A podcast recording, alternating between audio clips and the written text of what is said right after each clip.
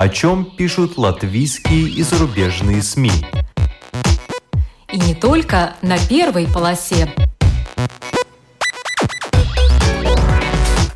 Медиа поле. На латвийском радио 4.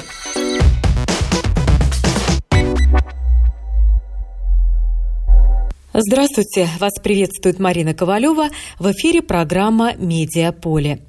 Сергей Николаевич. За его плечами более 10 лет на посту главного редактора российского журнала «СНОП». Более 200 интервью с лучшими людьми из мира искусства в телепроекте «Культурный обмен» и много других профессиональных достижений. И вот он здесь, в Латвии. Похоже, надолго – в журнале «Открытый город» опубликована его статья о выставке нонконформиста Олега Целкова, адресованная уже латвийскому читателю.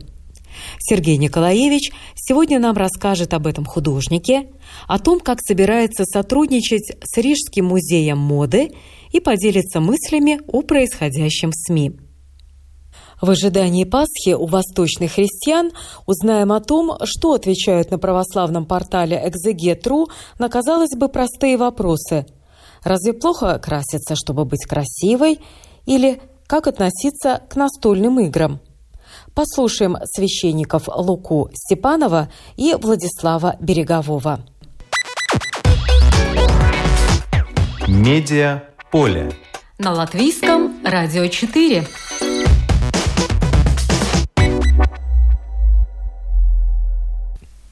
Когда-то создатели журнала «Сноб» ставили перед собой цель объединить русскоговорящих людей, живущих в разных точках мира, для которых имеют значение процессы, происходящие в России.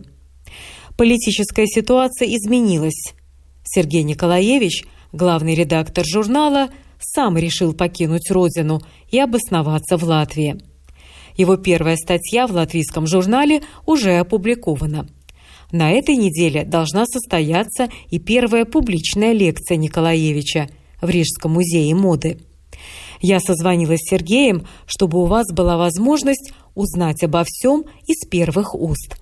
Предлагаю вашему вниманию запись нашего разговора. Здравствуйте, Сергей. Здравствуйте. А что привело вас в Латвию? Понятно, что ответ очевиден, но как бы вы сами ответили на этот вопрос? Ну, я думаю, что все-таки невозможность находиться э, в, в моей стране, э, в стране-агрессоре, стране, которая э, начала войну.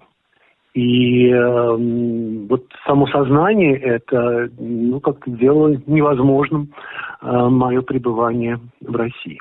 Э, решение это далось с огромной болью, э, но тем не менее, мы вынуждены были с женой уехать 27 февраля. Так что мы уже больше двух месяцев, уже два месяца здесь находимся в Латвии. С Латвией у нас э, много всего было связано.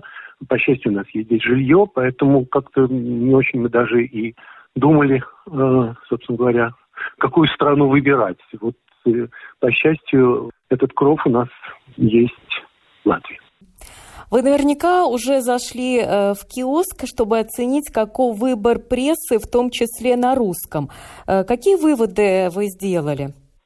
Вы знаете, что я увидел то, что я действительно достаточно регулярно заглядываю в, а, в киоски прессы, э, но дело в том, что бумажная пресса, она во всем мире и в России в том числе а, сейчас, так сказать, переживает не лучшие времена, явный спад, и я так почувствовал, что и это тоже э, обстоятельства, э, ну, как-то ты, ты видишь это наглядно, да. Но, тем не менее, оценить я могу только русскоязычную прессу. Какое-то время здесь э, активно и э, присутствовало русские издания, которые просто, так сказать, экспортировались из, э, из России. Сейчас их нет, я так понимаю, что на них есть запрет. Э, поэтому э, русскоязычной прессы, ну, не так много, как, как мне показалось. Вот. Но, тем не менее, она существует, и один из журналов, который я очень люблю и в котором э, в разные годы печатался, это «Открытый город», который выпускает Татьяна Фаст. А что сейчас происходит с вашим журналом, журналом «СНОП»? А, вы знаете, дело в том, что э, после, когда началась пандемия, бумажное издание было приостановлено, издание на бумаге, оно выходило где-то там шесть номеров в год мы делали, это было постепенно от тех 11, э, которых мы делали с самого начала. Сейчас фактически функционирует только сайт Снуба, вот, в какой-то момент он был заблокирован, но потом его удалось открыть, и сейчас, э, соответственно, вот есть сайт СНОБа, он, э, он есть. А что касается э, бумажного издания, были планы выпустить два номера в этом году. Один, похоже, все-таки будет, в июне его планируют издать. Что это будет за журнал, как это будет все выглядеть, я ну, пока представляю себе довольно смутно. Во всяком случае, к нему я уже имею самое косвенное отношение. Но если посмотреть, что там сейчас опубликовано, ну, только несколько заголовков. Канцлер Австрии заявила о невозможности отказаться от российского газа в ближайшее время. Новая турецкая авиакомпания начнет перевозить российских туристов на курорты Турции в мае. Спецпоказ фильма «Закат» из конкурсной программы Венецианского кинофестиваля и так далее. То есть э, создает впечатление, что Россия не находится в международной изоляции, что мир не отвернулся от России. Э, похоже, что, конечно, журнал будет вынужден поменять э, курс. А, вы имеете в виду заголовки не журнала, но сайт? Да, да. Новости. Ну, как видите, они, в общем, калькируют те названия, которые как бы присутствуют в, в прессе. А, действительно, мне кажется, что есть ну, как бы попытка создания, э, ну, того, что, ну, ну, как бы жизнь продолжается, и все-таки э, что-то происходит. Это тоже одна из задач прессы, информировать о каких-то, ну, более или менее позитивных новостях. А именно это сейчас и требуется, в общем, от э, той прессы, которая раньше считалась независимой, да. А, международный проект СНОПа задумывался, цитирую, как дискуссионное, информационное, общественное пространство для людей, которые живут в разных странах, говорят на разных языках, но думают по-русски. Вы э, были главным редактором этого издания более 10 лет. Э, не задумывались ли вы о том, чтобы создать нечто подобное уже здесь, находясь в Латвии? Вы знаете, это была бы прекрасная идея. Более того, мне кажется, что э, надобность в этом довольно большая. И не скрою, некоторые переговоры на этот счет сейчас я веду, но пока они все очень, так сказать, такие не, неопределенные. Поэтому вряд ли я смогу тут в данном случае быть до конца откровенным. Эм, да, я считаю, что такой проект возможен, и ну, вы прекрасно понимаете, как профессионал, что это упирается и в средства, и в людей, и в ресурсы, и так далее. Знаю, что мои коллеги из «Новой газеты» сейчас уже начинают этот, а, ну, как бы продолжают эту, а, этот проект в Риге, и будет э, выходить «Новая газета», чему я очень рад, но там все-таки другие несколько были всегда задачи. А то, что касается объединения вот этого русскоязычного э, мира, рассеянного по всему, э, по всему свету, да, эта задача была как раз, когда речь шла о некой такой глобализации э, русских, которые, в общем, ну, э, адаптированы и живут в разных странах, и, естественно, связывает и русская культура, и русский язык, и русское прошлое. Вот. Сейчас э, эта идея, естественно, должна претерпеть большие изменения в контексте вот этой а, агрессии и, и войны, но тем не менее, мне думается, что она может быть востребована и может быть актуальна. Да, здесь я э, должна отметить, что Кирилл Мартынов, э, который стал главным редактором издания «Новая газета Европа», все время подчеркивает, что это новое издание, чтобы не сложилось ни у кого впечатление, что э, «Новая газета» переехала сюда, в Латвию. Это не так. Они позиционируют себя как отдельное издание, и это важно понимать. Все-таки это будут, насколько я поняла, два разных медиа. «Новая газета», та, которая осталась в России, России и новая газета «Европа», которую сейчас э, запускают э, в Латвии. Да, я думаю, что, конечно же, это, это и, и невозможно, чтобы повторять то издание, которое было в России. Это не эм, такая задача не ставилась. И тем не менее имя, оно, э, это, как известно, судьба. Поэтому, что касается новой газеты, естественно, для читающей публики, для русской публики, э, э, это имя будет прежде всего вызывать ассоциации с той газетой, которую делал Муратов и которая э, была вот закрыта в марте месяце.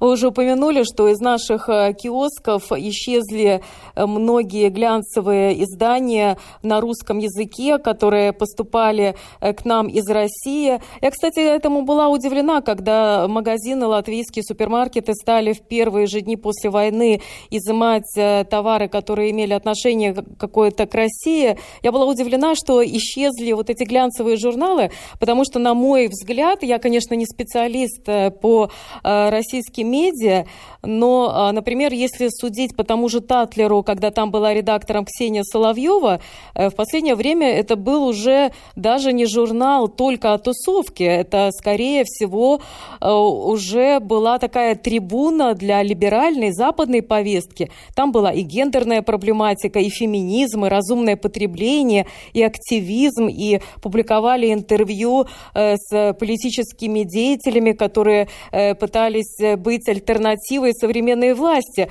Вот э, получилась такая странная вещь, что эту трибуну, э, в общем-то, прикрыли и э, в, том числе в Латвии. Вы знаете, я должен вас, э, как бы, наверное, огорчить. Дело в том, что Татлер больше не выходит и в России, э, поскольку это а, был бренд Наст, американского издательства, а все американские а, бренды Vogue, э, Гламур, Татлер, GQ, они все теперь э, под запретом, под эмбарго. Насколько я знаю от самих сотрудников, пока речь идет о двухмесячном таком отпуске оплаченном, что будет дальше, не знает никто. Так что в любом случае даже те издания, которые и ну, последние номера, которые готовились и вышли в, январе, э, в феврале, в марте, а, они это последние номера, и вряд ли они были бы возможны уже и э, в, в Латвии, даже без относительно этого, так сказать, ну, вот э, этих ограничений. А, вы знаете, вы привели пример, что касается Татлера конкретно этого издания, он достаточно радикально изменился, потому что то, о чем вы говорите, это номер, ну, номера, так сказать, там двухгодичной, годичной давности, когда там была как раз э, Ксения Соловьева главным редактором, политика и направленность этого издания, насколько я мог судить, в общем, сменилась в сторону такой тусовочной жизни, скажем так. Вот. Едва ли это сильно, может быть, интересно э, сказать, местной публики. Хотя, не знаю. Что касается вот этих запретов, ну, тут э, мне, как человеку, в общем, гостю, в общем, и этот статус я свой как бы помню, мне кажется, что это, это некая неизбежность, с которой надо смириться, вот ввиду тех обстоятельств, которые сейчас происходят. Вот, поэтому, ну, такое решение, значит, надо, надо ему подчиниться. И более того, что касается а, русскоязычной прессы, мне кажется, что ее надо развивать здесь, а, в Латвии. И с учетом всех особенностей и а, российско-латышских отношений, и а, русской диаспоры, и так далее, и так далее. Поэтому, может быть, это подвигнет какие-то ваши крупные издательства больше заниматься именно русскоязычной прессой а, внутри страны. А, вы в свое время были главным редактором журнала «Советский театр», потом редактором журнала «Огонек», работали в журналах «Домовой», «Элла». Более 10 лет, как я уже упоминала, были редактором журнала «Сноб». Какое применение вы нашли своим силам здесь, э, в Латвии? Э, вы знаете, ну, вот на сегодняшний день у меня, естественно, нет работы постоянной, и э, речь может идти только о каких-то разовых выступлениях э, или лекциях. И я очень благодарен э, Наталье Музычкиной, главному главному директору музея, директору Рижского музея моды, ну, выступить э, с несколькими лекциями э, в э, музее, поскольку все-таки довольно большой продолжительный отрезок жизни был связан с модой, с глянцем, с несколькими лекциями, ну, как бы в рамках тематики этого этого музея. Вот первая из них должна состояться в нынешнюю пятницу, 22 апреля. И э, то, что касается моей профессиональной деятельности, то писательской, имеется в виду журналистской, э, я бесконечно благодарен Татьяне Фац за м, приглашение к сотрудничеству э, с открытым городом. И вот в последнем номере как раз э, появилась публикация, посвященная выставке э, Олега Целкова в Москве. Это эпохальное событие, так э, печально это все совпало с вот началом военных действий на Украине. Буквально в эти же дни 1 э, марта эта выставка была открыта. К сожалению, многих э, зрителей ее, э, ну, просто она оказалась недоступной. Гости, э, ну, не могу сказать, что не проигнорировали, но просто физически их не было в Москве. И тем не менее, э, мы, журнал «Открытый город» написал э, такая большая публикация, состоящая из моей статьи и из мемуаров Ольги Ольги Шмидт, это падчерица э, Олега Целкова, о нем вспоминает, и мне кажется, что публикация получилась довольно цельная, интересная, как бы с разных точек зрения э, рассказывающая о в этом выдающемся художнике, а это фактически первая его такая большая ретроспективная выставка после его смерти, которая сейчас открыта и, кажется, до конца мая еще будет открыта в Музее э, современного искусства в Москве. Ну, может быть, немного поподробнее о классике советского нонконформизма Олеге Целкове. Э, чем вам интересно его творчество? Вы знаете, мне кажется, что это наиболее такое цельное выражение вот такого неприятия той реальности, которая его как бы окружала, и создание некого такого образа, такой маски рожи, это даже нельзя назвать лицом, но некого такого фантома, а, который его преследовал всю жизнь. Он нашел этот образ довольно рано, а, еще в конце 50-х годов, и, в общем, не отходил от него на протяжении там всей своей а, артистической карьеры, и в, находясь в Советском Союзе, и когда вынужден был Союз покинуть в 1977 году и перебравшись во Францию, а, где в сущности он продолжил ту же самую такую закрытую катакомбную жизнь а, художника-нонконформиста, продолжая вот эту серию вот этого устрашающего какого-то образа, который преследовал его. Это такой, знаете, образ из сновидений, из каких-то ночных кошмаров, но он проходит фактически через всю его э, творческую жизнь. И, как мне рассказывала Оля Шмидт, он в общем и целом не было особого отличия от э, его жизни э, в Москве и в Париже. Каждое утро он начинал с того, что он шел в мастерскую, и там до ночи, до вечера глубоко оставался. Однажды он даже просил ее э, вокруг как раз тогда э, Франция франков переходила на евро, уже спустя много лет он сказал, ой, а ты мне покажи, как это евро выглядит. Он не знал, как выглядит вообще, выглядит дензнаки. А, при этом а, он стал одним из самых успешных и самых продаваемых и самых дорогих а, российских художников на вот этом рынке художественном. Его картины исчисляются, стоимость их там многими-многими нулями этих самых евро. Но вы знаете, там поразительно еще то, что он, в общем, писал эти картины картины до буквально последних дней, э, месяцев жизни, он ослеп в конце.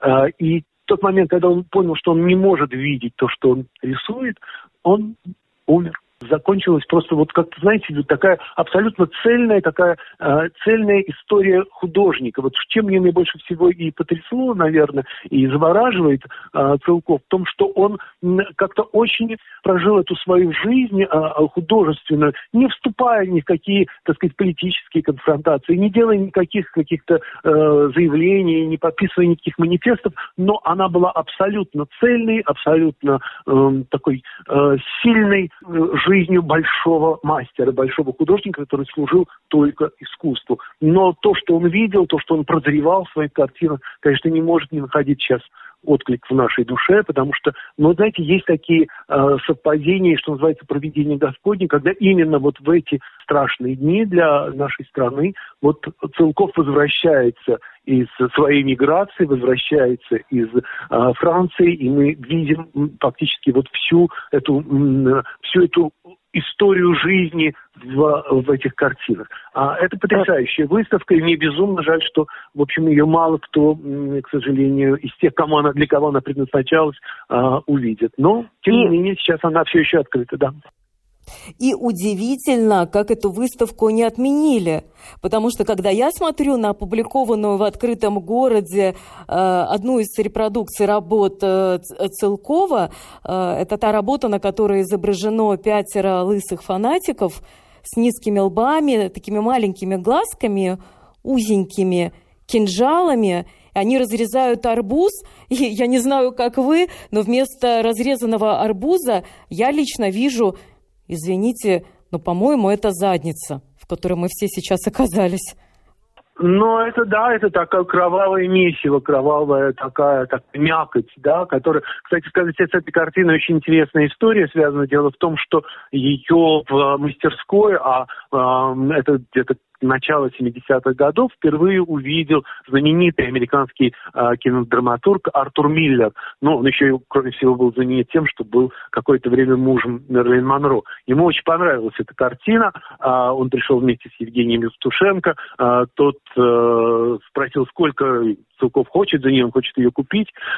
И ну, тот назвал какую-то скромную сумму, где-то порядка 300 долларов, приблизительно в пересчете тогда на по курсу. А Миллер ее заплатил, но везде Вести ее в Америку было нельзя, это было слишком сложно, там надо было оформлять какие-то разрешения министерские, да и не факт, что ее бы выпустили. И только спустя годы, а, уже когда оказался сам Целков в эмиграции, он поехал в, он был в Америке взял эту картину, чтобы наконец отдать ее своему владельцу. Поэтому эта картина из собрания Артура Миллера. Вы упомянули, что в журнале «Открытый город» в продолжении вашей статьи опубликован фрагмент из книги э, «Падчерица» Олега Целкова под названием «Крутая э, советская э, штучка». Вот там эпизод, когда Зотов выпроваживал их страны, и получается, что он же их хотел спасти, но тогда они этого не понимали. Да, Фактически, да, понимаете, это же потрясающая совершенно история э, вот их отъезда, а не э, сам Тулков, который не, не знал никаких иностранных языков и совершенно не представлял себе никакой иностранной э, западной жизни, а это 77-й год, а он и не собирался ехать, да, они хотели увидеть Париж, они хотели увидеть мир, но не собирались там жить.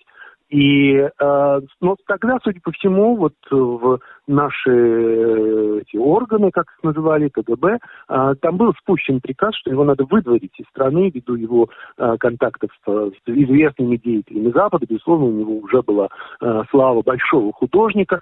И фактически им повезло, что вот этот человек, этот ГБшник, который занимался их делами, он очень хорошо понимал, с кем он имеет дело. И, в общем, я так понимаю, что хотел чтобы они спаслись, чтобы он выжил.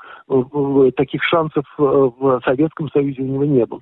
И об этом, собственно говоря, Оля написала. Так что люди все разные, как известно, и не надо всегда все красить одной краской. И, и об этом этот маленький фрагмент. У нее потрясающая эта книга. Я надеюсь, что она будет переведена на русский. Будет ли она издана в России?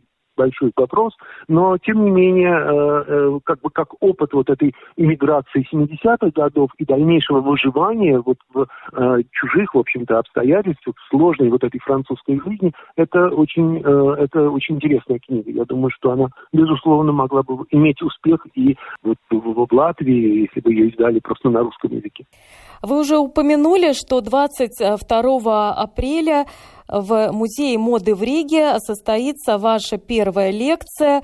А, тема этой лекции, э, я посмотрела на сайте, в главной роли муза. Легендарные союзы Одри Хеберн, э, Юбера де Живанши, Катрин Денев и Евсен Лорана, Кейт Мосс, Александра Маквина, Рената Литвиновой и Демны Гвасари. Почему вы выбрали именно эту тему для своей первой лекции в Риге? Вы знаете, тема была другая, но мне как бы из тех тем, которые мне предлагали в музее, она оказалась наиболее, ну как бы, э, известной, доступной, достаточно много материалов и э, на эту тему. И как меня убедили в музее, это, э, это эти персонажи как-то вызывают наибольший сейчас э, интерес у посетителей Рижского музея моды, поэтому, ну, я как бы исходил из тех запросов, которые а, были. А, и этому очень рад, потому что некоторых из этих героев я лично знал и знаю, а, о ком-то писал. А, я надеюсь, что на самом деле э, тут э, не только речь идет о моде, речь идет скорее об источниках вдохновения, а, о том, а, кто нас э, как бы вдохновляет, откуда идет этот свет, а, который и делает возможным эти изумительные произведения искусства. А, вот я думаю, что вот об этом скорее будет разговор, потому что мне кажется, что света в нынешней жизни как раз-то не хватает. Вот я бы повернул эту тему так. А вы лично были знакомы, да, с Одри Хэбберн? Нет, с Одри Хэбберн я не был знаком. Я был знаком с ее сыном и знаю ее старшего сына. Естественно, я знаю Ренату Литвинову. Я брал интервью Александра Макуина. Общался с его действительно и об этом я буду говорить. Там Кейт Мосс все-таки скорее как модель возникала, но она будет, безусловно, присутствовать в рассказе. Такая знаменитая была стилистка Изабелла Блоу, а, которая покончила с собой, буквально через два года не стала и Александра Макулина. Это очень такая трагическая э, история. Неожиданный там будет поворот. И э, еще, когда я сейчас как-то стал думать о мужах, подумал, что ну, не обязательно только рассказывать, что женщины были в этой, э, в этой роли. В этой роли выступали и известные художники, мужчины, в частности, Союз Эльзис Парелли и Сальваторе Дали. Тут-то вот как раз музом, если можно так сказать, был великий Сальватор Дали, об этом я тоже хочу рассказать. Вот э, надеюсь, что это будет как-то такая, знаете, такая панорама а, жизни, искусства, моды 20 века, от там, от Скипарелли до Александра Маквина и Дани Квасаль. Вы упомянули, что сейчас эти имена, которые мы перечислили, э, по мнению э, директора музея, сейчас наиболее вызывают интерес. Я, кстати, поймала себя на мысли, что когда началась э, пандемия ковидная, мне захотелось пересмотреть «Завтрак у Тиффани». Я еще подумала, интересно, ну почему же этот фильм стал культовым? Он скорее для глаз, а не для ума. А как бы вы ответили на этот вопрос? Почему стал культовым этот фильм? Ну, вы знаете, во-первых, тут есть несколько э, обстоятельств, э, которые делают фильм действительно каким-то таким незабываемым переживанием. А, прежде всего, это Одри Хэбберн, конечно же. Это, наверное, одна из лучших ее ролей, и при том, что, ну, естественно, были римские каникулы, и Макс Орлези. А, что касается «Завтрака у Тиффани», то, наверное, это такая квинтэссенция американского стиля, американской жизни начала 60-х годов. И не случайно у Трумана Капоте звучит эта фраза, а, которую произносит главная героиня Холли, о том, что именно у Тиффани я чувствую себя в абсолютной безопасности. Вот как ни странно, этот фильм и все, что с ним связано, он дает вот это ощущение безопасности, которое так, так нам сейчас необходимо всем. А, вот э, и это, это красота Одри, и этот, э, ну, в общем, такой незатейливый сюжет, который они, естественно, переписали. Сама новелла гораздо жестче по интонации, и по смыслу. И образ Нью-Йорка начала 60-х годов, и эти изумительные платья, э, которые сшил для нее Живанши, все это создает ощущение такой, ну, очень такой комфортного и э, безопасного мира, э, который, в общем, нами уже давно утрачен. А 29 апреля э, в Музее моды в Риге э, состоится ваша лекция на тему «Свадебный марш. История свадебного платья от Марии Стюарт до Меган Маркл». Э, почему о свадьбах? Ну, хотя весной это понятно.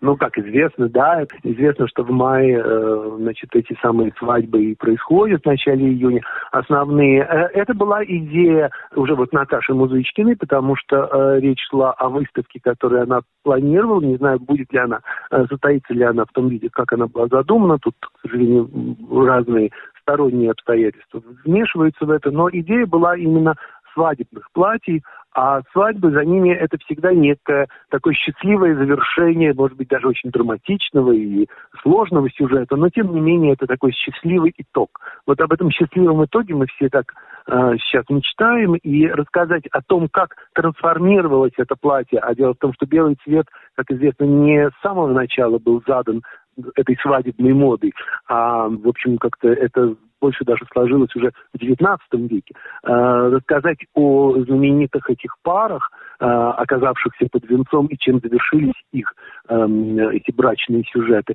Ну вот это как бы будет такое сочетание такой семейной, такая life story и love story одновременно с показом и с рассказом о том, как менялась вообще концепция вот этого свадебного платья и свадьбы как таковой, да, как, так сказать, ну, такого главного, главной церемонии, главного обряда эм, в, ну, в жизни европейцев, да не только. Вот, так что, ну вот, и там я хочу немножко даже рассказать не, не только о, а, об этих церемониях, но и о некой такой дать художественный фон, потому что свадьбы часто становились сюжетами э, разных картин у разных художников, от Тициана, там, не знаю, до неравного брака Пукерева. В общем, короче, это будет еще и такая художественная в этом во всей этой будет история, да. На сайте музея пока значатся только две эти лекции, но планируете ли вы дальнейшее сотрудничество? Да, если удачно получится этот опыт, э, предполагаются еще некоторые лекции уже на других площадках, так что я думаю, что это, ну, это, это возможность и увидеть э, латышскую, рижскую публику и рассказать ей что-то, может быть, что ей могло бы быть интересно. Но в любом случае, я надеюсь здесь, ну, время от времени выступать и как-то напоминать о себе. Но тут уже как что называется, как, как сложатся обстоятельства, насколько это будет интересно вашим, вашим слушателям, вашим зрителям.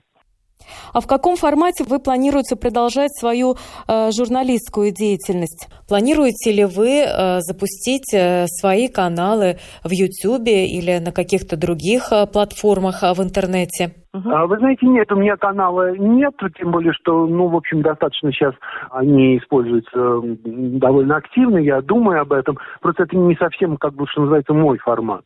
А, но я надеюсь, что будут еще предложения а, с, от других издательских домов, и а, такие предложения сейчас рассматриваются, чтобы э, начать, ну, более-менее регулярно здесь э, печататься и выступать. Может быть, это будет и некий видеоконтент, который сейчас активно развивается, и я думаю, что он на равных сейчас соперничает и с, естественно, и с печатным, и э, с цифровым словом, скажем так. Вот, поэтому, учитывая, что все-таки из моей э, жизни было еще 11 лет практически программы, которая называлась «Культурный обмен». Это э, программа, она выходила на общественном телевидении, и более там, не знаю, 200 э, деятелей культуры были мной опрошены, сделаны большие телевизионные интервью. Может быть, и этот опыт сможет быть здесь как-то востребован. Э, спасибо, желаю вам удачи. Это был журналист Сергей Николаевич, бывший главный редактор журнала «СНОП», который переехал в Латвию и полон решимости продолжить и здесь свою профессиональную деятельность. Медиа поле. На латвийском радио 4.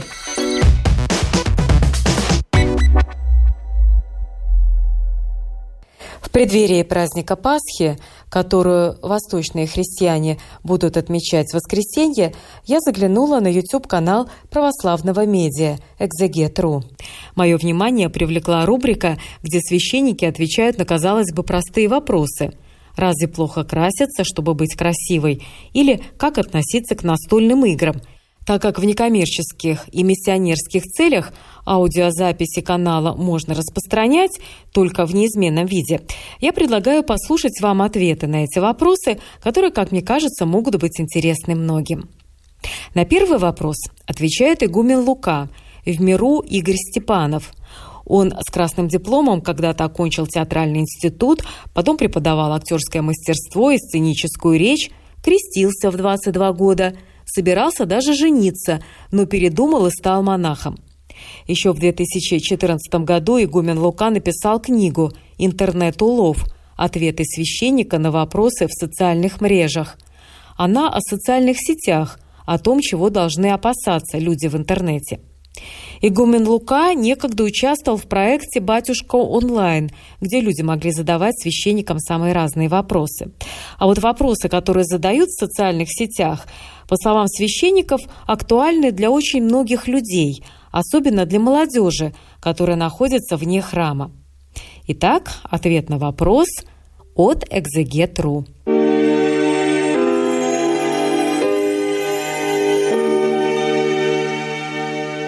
Приветствую, друзья, на библейском портале «Экзегет. Ответы на ваши вопросы».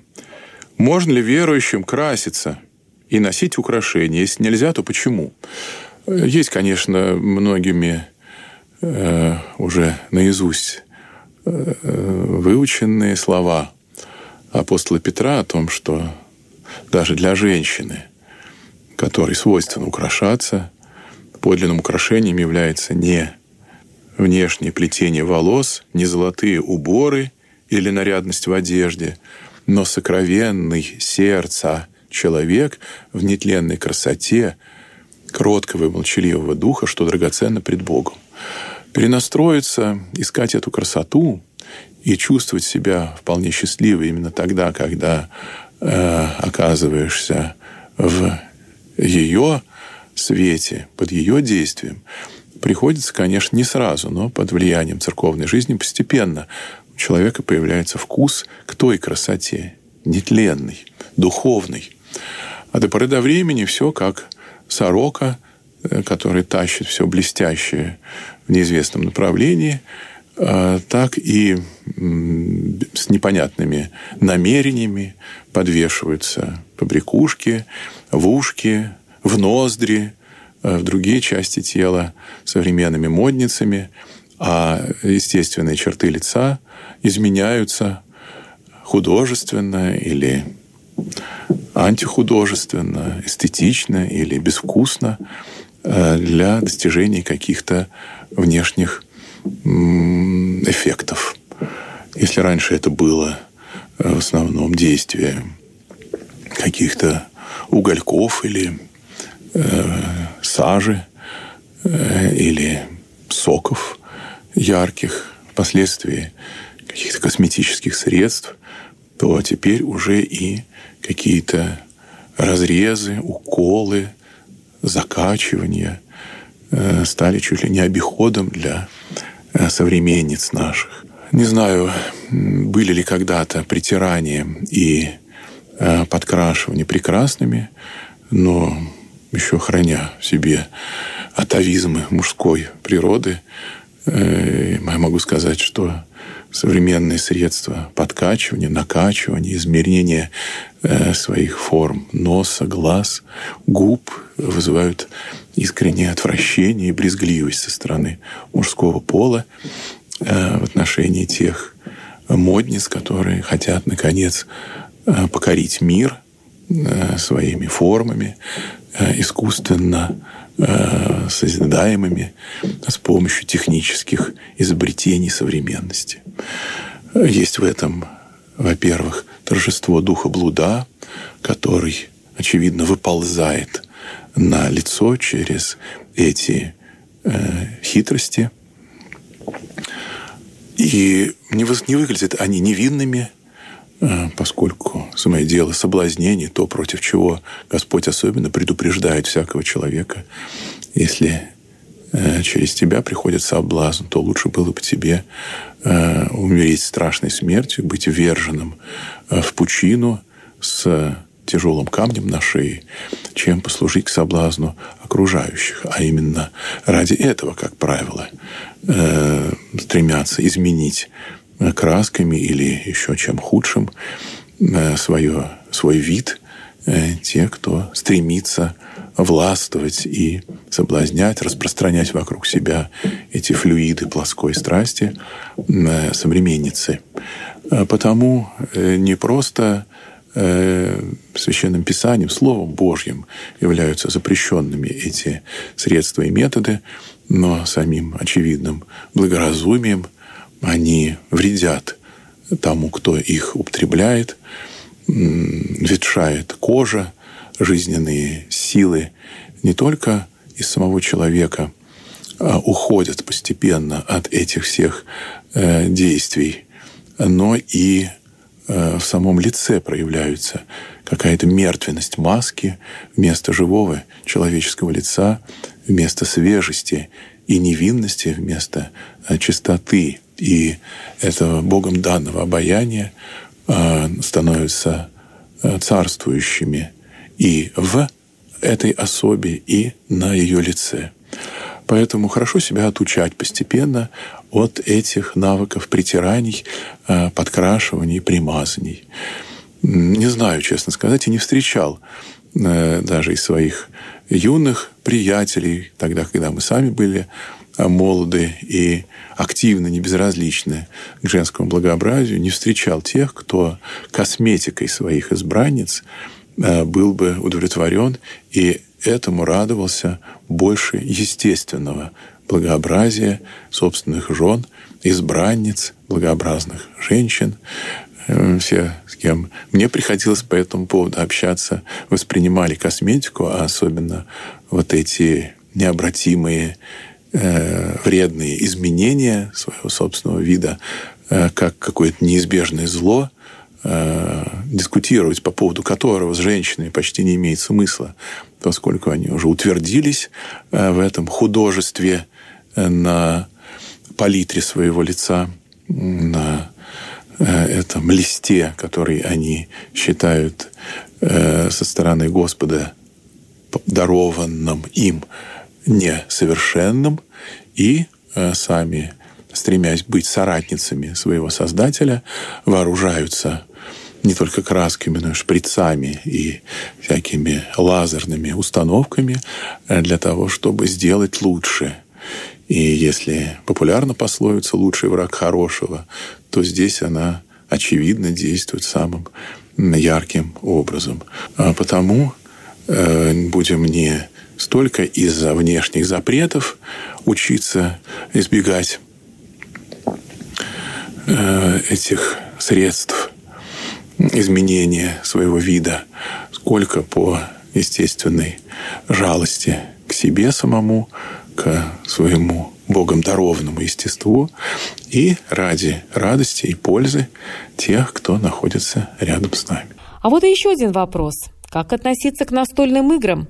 На него отвечает священник Владислав Береговой.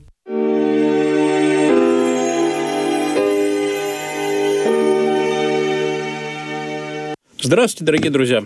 На библейский портал «Экзегет» пришел следующий вопрос. Можно ли православному играть в настольные игры? Не знаю, что вас понудило задать такой вопрос. Мне кажется, что ответ совершенно очевиден. Вопрос может быть только, в какие именно настольные игры лучше было бы не играть. Э, знаете, в свое время даже запрещалось на Руси в шахматы играть. Но, как говорил один из прусских королей, э, чтобы простой народ не становился умнее. Так что вопрос э, в мотивации. На Руси, мне кажется, мотивация была точно такая же. Хотя, может быть, были какие-нибудь еще мистические предрассудки. Что может быть лучше, на самом деле, настольных игр, э, которые объединяют между собой всю семью? достаточно много уже подросших детишек мне говорили, что самое приятное воспоминание детства – это когда папа или мама или все вместе садились вместе, играли в настолки. Кто считает карты настольной игрой, э, тот может немножко зайти в стороночку, потому что здесь мы про них не говорим. Э, и в состав совершенно вот, легальных э, и любимых всеми настольных игр не впускаем. Другое дело, что бывают настольные игры с таким магическим элементом. И я бы, честно говоря, не рекомендовал бы в них играть, потому что есть опыт э, так, людей, живущих достаточно глубокой духовной жизнью, которые свидетельствуют о том, что после игр настольные игры с всяким колдовством, магией, заговорами, ведьмами и же с ними, потом как-то очень и спится непросто, и живется нелегко, и вроде бы ерунда, вроде бы игра, и вроде бы умом понимаешь, э, что ничто просто так на тебя повлиять не может, тем более детская игра. Э, но духовное состояние свидетельствует об обратном. Что здесь происходит, какие элементы задействуются, мне самому непонятно, но просто делюсь опытом своих прихожан, которые вот на столочку собрали и просто взяли и выкинули. Больше ничего, никакая гадость во сне не приходит. И в реальной жизни ничего не беспокоит. Вот, казалось бы, мелочь, казалось бы, шутка, но нет. Я сейчас не говорю там, о Гарри Поттере, потому что и игр, связанных с ним, потому что все-таки здесь не магия, здесь волшебство. Разница, если честно, есть между магией и волшебством, между хрониками Нарнии и русскими сказками, между Гарри Поттером и магией Папюса. А напоследок совет игумена Луки о том, как гулять по интернету, я бы добавила еще по медиаполю. Как сталкеру на зоне, где нужно идти только по тропинкам благонадежным, опасаясь отойти в сторону. Программу подготовила и провела Марина Ковалева. Спасибо за внимание. О чем пишут латвийские и зарубежные СМИ? И не только на первой полосе. Медиа поле. На латвийском радио 4.